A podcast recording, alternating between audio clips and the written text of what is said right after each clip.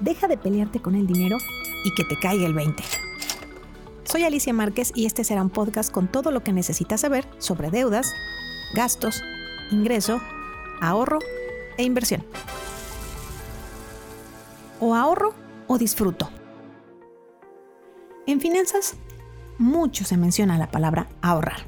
Tienes que ahorrar, tienes que ahorrar. Y normalmente la relacionamos con algo que me priva de disfrutar o de divertirme porque nuestra cabeza lo relaciona directamente con dejar de gastar. Entonces es bien importante que entendamos que no está peleada una cosa con la otra. Cuando de repente yo hice por ahí encuestas con los chicos de la universidad y les decía, ¿qué significa para ti ahorrar? La mayoría contestó, guardar dinero, eh, no poder disfrutar, no gastar, o incluso algunos sí me dijeron, híjole, pues dejar de divertirnos. Entonces, es el mito que vamos a desvelar hoy. No es verdad. No es verdad que ahorrar signifique dejar de divertirte. Primero tenemos que entender exactamente qué cosa es ahorro. Ahorrar significa ciertamente guardar dinero, pero no significa dejar de disfrutar. Como esos chicos que me dijeron, no maestra, yo no ahorro porque no es divertido. Bueno, pues por ahí vamos a empezar.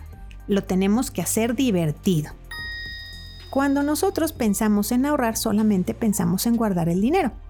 Pero se nos olvida que ese guardar dinero tiene que tener un objetivo muy claro y es ahí donde está la diversión. O bien la satisfacción. Entonces, ¿qué nos parecería si a partir de hoy empezamos a poner no primero la cantidad que vamos a ahorrar, sino primero la diversión. Es decir, la parte que sí vamos a disfrutar. Vamos a poner primero el por qué voy a disfrutar. Bueno, pues la primera recomendación sería un fondo de emergencias, porque ese fondo de emergencias me va a ayudar a que yo tenga la tranquilidad de que si pasa algo me quedo sin ingresos, ahí voy a tener una cantidad para echar mano. Entonces, ahí es donde está la motivación y la satisfacción. Ahora sí tiene sentido que si yo voy a ahorrar, voy a tener una satisfacción. Pero el cambio que hicimos fue que primero pusimos la satisfacción. Luego le pusimos la meta más clara todavía.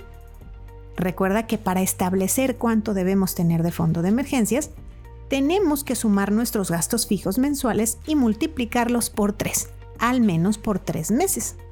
Algunos financieros recomiendan entre 3 y 6 meses de tus gastos fijos.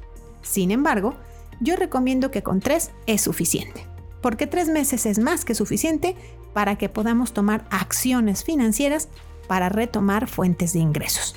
Bueno, entonces, ya le pusimos que nuestra satisfacción o motivación será contar con un fondo de emergencias y ya fuimos claros en poner la cantidad que corresponde a tres meses de nuestros gastos fijos.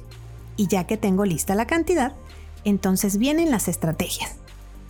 ¿Cuánto es lo que tengo que ahorrar cada mes hasta que se complete mi fondo de emergencias y yo pueda tener esa satisfacción? Entonces, ya dejo de ser tan aburrido, ¿cierto? Ya hay una motivación que me da satisfacción, ya hay una cantidad exacta y una estrategia mensual para alcanzarla. Y esto la hace más cómoda y más sencilla. Luego, también podemos poner otro tipo de satisfacciones. Por ejemplo, ¿qué tal que en unos tres o seis meses mi intención es irme de vacaciones? Una o dos semanas a la playa o a conocer un lugar súper divertido. Una vez más, ya pusimos la diversión primero. Ahora vamos a hacerlo más claro. Vamos a poner la cantidad exacta que necesitamos para realizar ese viaje y para ello vamos a hacer la investigación de cuánto nos cuestan los aviones, el hospedaje, los gastos de alimentos y de viajes y tours que podamos hacer en el lugar que nos estemos imaginando. Bueno, ya que tenemos la cantidad exacta, una vez más, ya podemos definir las estrategias o la cantidad al mes que yo tengo que ahorrar, que dejar de gastar o que generar para alcanzar esa diversión y satisfacción. ¿Te fijas? Ya pusimos ahí primero la diversión, primero la satisfacción, luego la cantidad exacta que necesito y luego las acciones que voy a hacer cada mes para lograrlo. Y eso me va a motivar a alcanzarlo mes a mes y lo hará mucho más sencillo. ¿Te fijas? Mi recomendación es que hagamos esto por lo menos cada seis meses. y establezcamos cuáles son esas metas de satisfacción y diversión. Recuerda que el fondo de emergencias, pues basta con hacerlo una vez. Y si por alguna razón tuvimos que tomar del fondo de emergencias, pues el siguiente objetivo de satisfacción será reponerlo. Y ya después de ahí pueden venir todas las metas de satisfacción y diversión que tú quieras.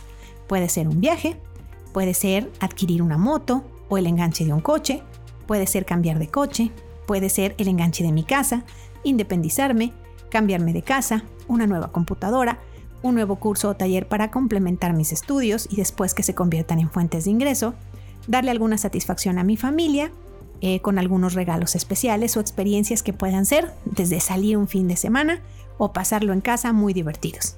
¿Te fijas? En la parte financiera tenemos que cambiar este paradigma.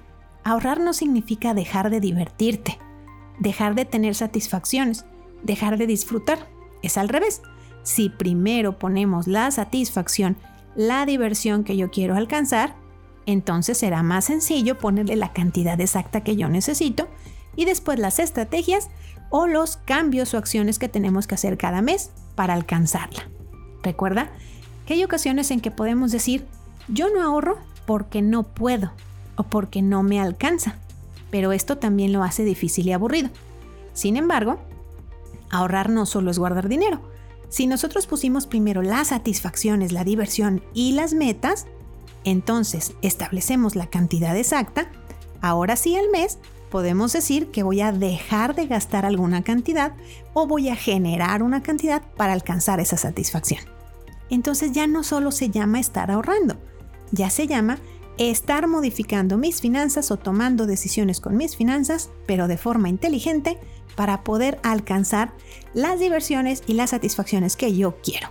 Por eso es tan importante que lo revisemos y lo hagamos por lo menos cada seis meses, para poder sentir esa satisfacción de estar cumpliendo nuestras metas, para ir ordenando nuestras decisiones financieras y para ponernos metas nuevas que definitivo nos harán crecer financieramente y nos darán esas satisfacciones de haber tomado buenas decisiones financieras. Así es que ahorro no está peleado con me divierto o disfruto. Al contrario, para poder disfrutar y divertirnos, debemos utilizar la herramienta del ahorro. ¿Ya te cayó el 20?